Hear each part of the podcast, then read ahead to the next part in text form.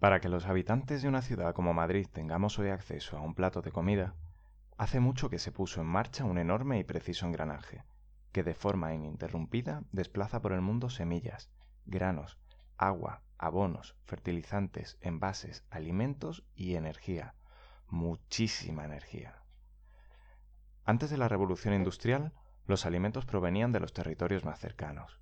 Al no existir neveras, se comerciaba con ellos casi a diario en plazas. En el siglo XVIII, una serie de epidemias y enfermedades azotaron Europa, y para garantizar un mejor control sanitario de la comida que entraba en la ciudad, se inventó la tipología arquitectónica de los mercados. Estos edificios han cumplido una función fundamental, y más allá de su capacidad de abastecimiento, se han erigido como referentes urbanos, espacios de socialización e identidad de los barrios. En particular, el mercado de la cebada tiene una historia de lo más interesante. Ya en el siglo XVI, el gran descampado que ocupaba lo que es ahora el mercado cumplía una función de foro urbano, donde se comerciaba, se celebraban ferias e incluso se llevaban a cabo ejecuciones públicas. Las ya citadas medidas higienistas del siglo XVIII llevaron a la construcción de un mercado de estilo de los contemporáneos franceses, con estructura metálica y grandes cristaleras. En los años 50, las nuevas demandas funcionales obligaron a su derribo y a la construcción del edificio actual. En 2009 se propuso para derribo, pero un fuerte movimiento vecinal se opuso a ello. Tras el 15M, el solar que ocupa el frente del mercado se ocupó por parte de distintos colectivos vecinales, que reclamaban un espacio libre. En la actualidad, la energía inicial parece haberse diluido en parte, pero si tienes suerte quizás encuentres las puertas de este espacio abiertas. Los mercados, más allá de la actividad que concentran en su propio recinto, tienen la capacidad de generar nuevas dinámicas comerciales, vida en las calles y actividad en los alrededores. Te sugerimos que te acerques al mercado de la cebada, que te tomes el tiempo que te apetezca para cotillar en sus puestos. Detén el podcast el tiempo que te haga falta.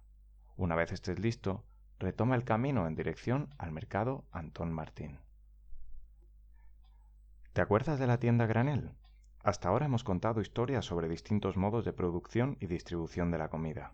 Pero ¿qué pasa con el consumo individual y sus residuos? Cada año, alrededor de 8 millones de toneladas de plástico son arrojadas al mar, lo que equivale a más de 423 billones de botellas de plástico. Hay gente que ha adoptado una forma de vida que evita el uso de plásticos. Mientras te diriges hacia el siguiente punto, Patricia y Fernando, una pareja que está desarrollando una iniciativa de lo más interesante, nos contará cómo es su vida desde que decidieron vivir sin plásticos.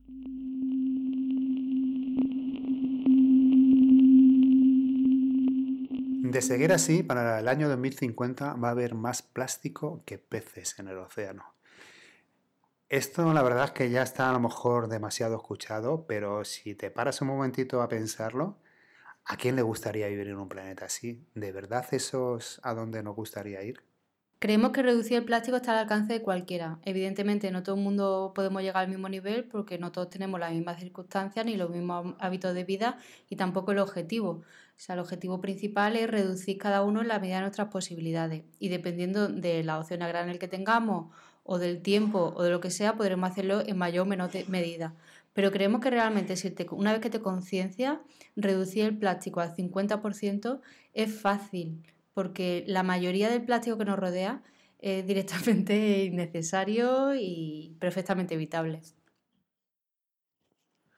Nosotros entendemos que quizás somos un poquito drásticos, que intentamos evitar completamente el plástico desechable pero del blanco y negro hay un matiz de sea, mm, todo el mundo creemos que puede reducir los residuos plásticos que genera sin, vamos, sin tener que hacer ningún esfuerzo. Por desgracia, el plástico está tan metido en nuestra sociedad que es que está en todos los productos casi que compramos. Y solamente siendo un poquito consciente y teniendo un poco en la cabeza que queremos evitarlo, podemos ser capaces de reducir como el 50%. Hay cosas muy básicas que dice ya todo el mundo lo sabe. Sí, pero luego vas a comprar una tienda y la gente sigue utilizando las bolsas desechables. Que dice, bueno, es un básico, o las botellas de agua. Dice, bueno, qué fácil es coger una botella reutilizable. Como eso se pueden poner muchísimos ejemplos, cuando por ejemplo tomas un café para llevar, que si te gusta tomar café para llevar, te puedes hacer con un termo reutilizable, o las pajitas, o sea, casi todos los productos desechables que utilizamos tienen una alternativa reutilizable. Lo único que hay que hacer es buscar esa alternativa y bueno, que te puede hacer invertir un poco de dinero para comprarla, pero una vez que la tengas te va a hacer reducir muchísimos plásticos. Yo creo que lo más difícil cuando empezamos a vivir sin plástico fue el tema social, porque nosotros lo teníamos bastante claro y se lo explicamos a nuestros amigos y familiares. Y al principio parecía que lo entendieron bien, pero luego nos dimos cuenta de que, se, de que no lo entendieron nada y que ellos pensaban que nos referíamos básicamente a las botellas, las bolsas y a plástico así muy visible. Pero cuando dijimos que era a ningún plástico desechable, pues ya empezaron a decirnos pues bueno, que nos estábamos sacrificando mucho, que eso era una exageración, que qué vamos a hacer con esto, con lo otro. Entonces todo ese tema nos costó un poco. También a lo mejor si quedas con varios amigos y te vas a una casa rural, por ejemplo, con amigos de amigos y hay un grupo grande, pues tampoco te puedes responsabilizar tú de, de la compra, ¿no? Ni de cómo, ni de imponer tu forma de verlo, pero por otro lado dices, joder, pues tampoco quiero comprar comida en base, tan absurdamente, ¿no? Entonces, ese entre ceder, pero sin tampoco eh, ir en contra de tus principios, pues al principio la verdad es que sí que nos costó, nos costó un poco. Muchos de los problemas medioambientales actuales en realidad se deben a la suma de pequeñas acciones individuales. El que yo coja una bolsa de plástico o no parece que es un acto insignificante, pero eso mismo piensan 160.000 personas cada segundo en el mundo, que son las bolsas que se utilizan. Queremos consumir lo que queramos, cuando queramos, y al mismo tiempo queremos desentendernos de las consecuencias que ello conlleva. No podemos seguir así, tenemos, que darnos cuenta que nuestra forma de consumo es lo que está causando tantos estragos en el planeta y que está en nuestra mano poder hacer algo para evitarlo.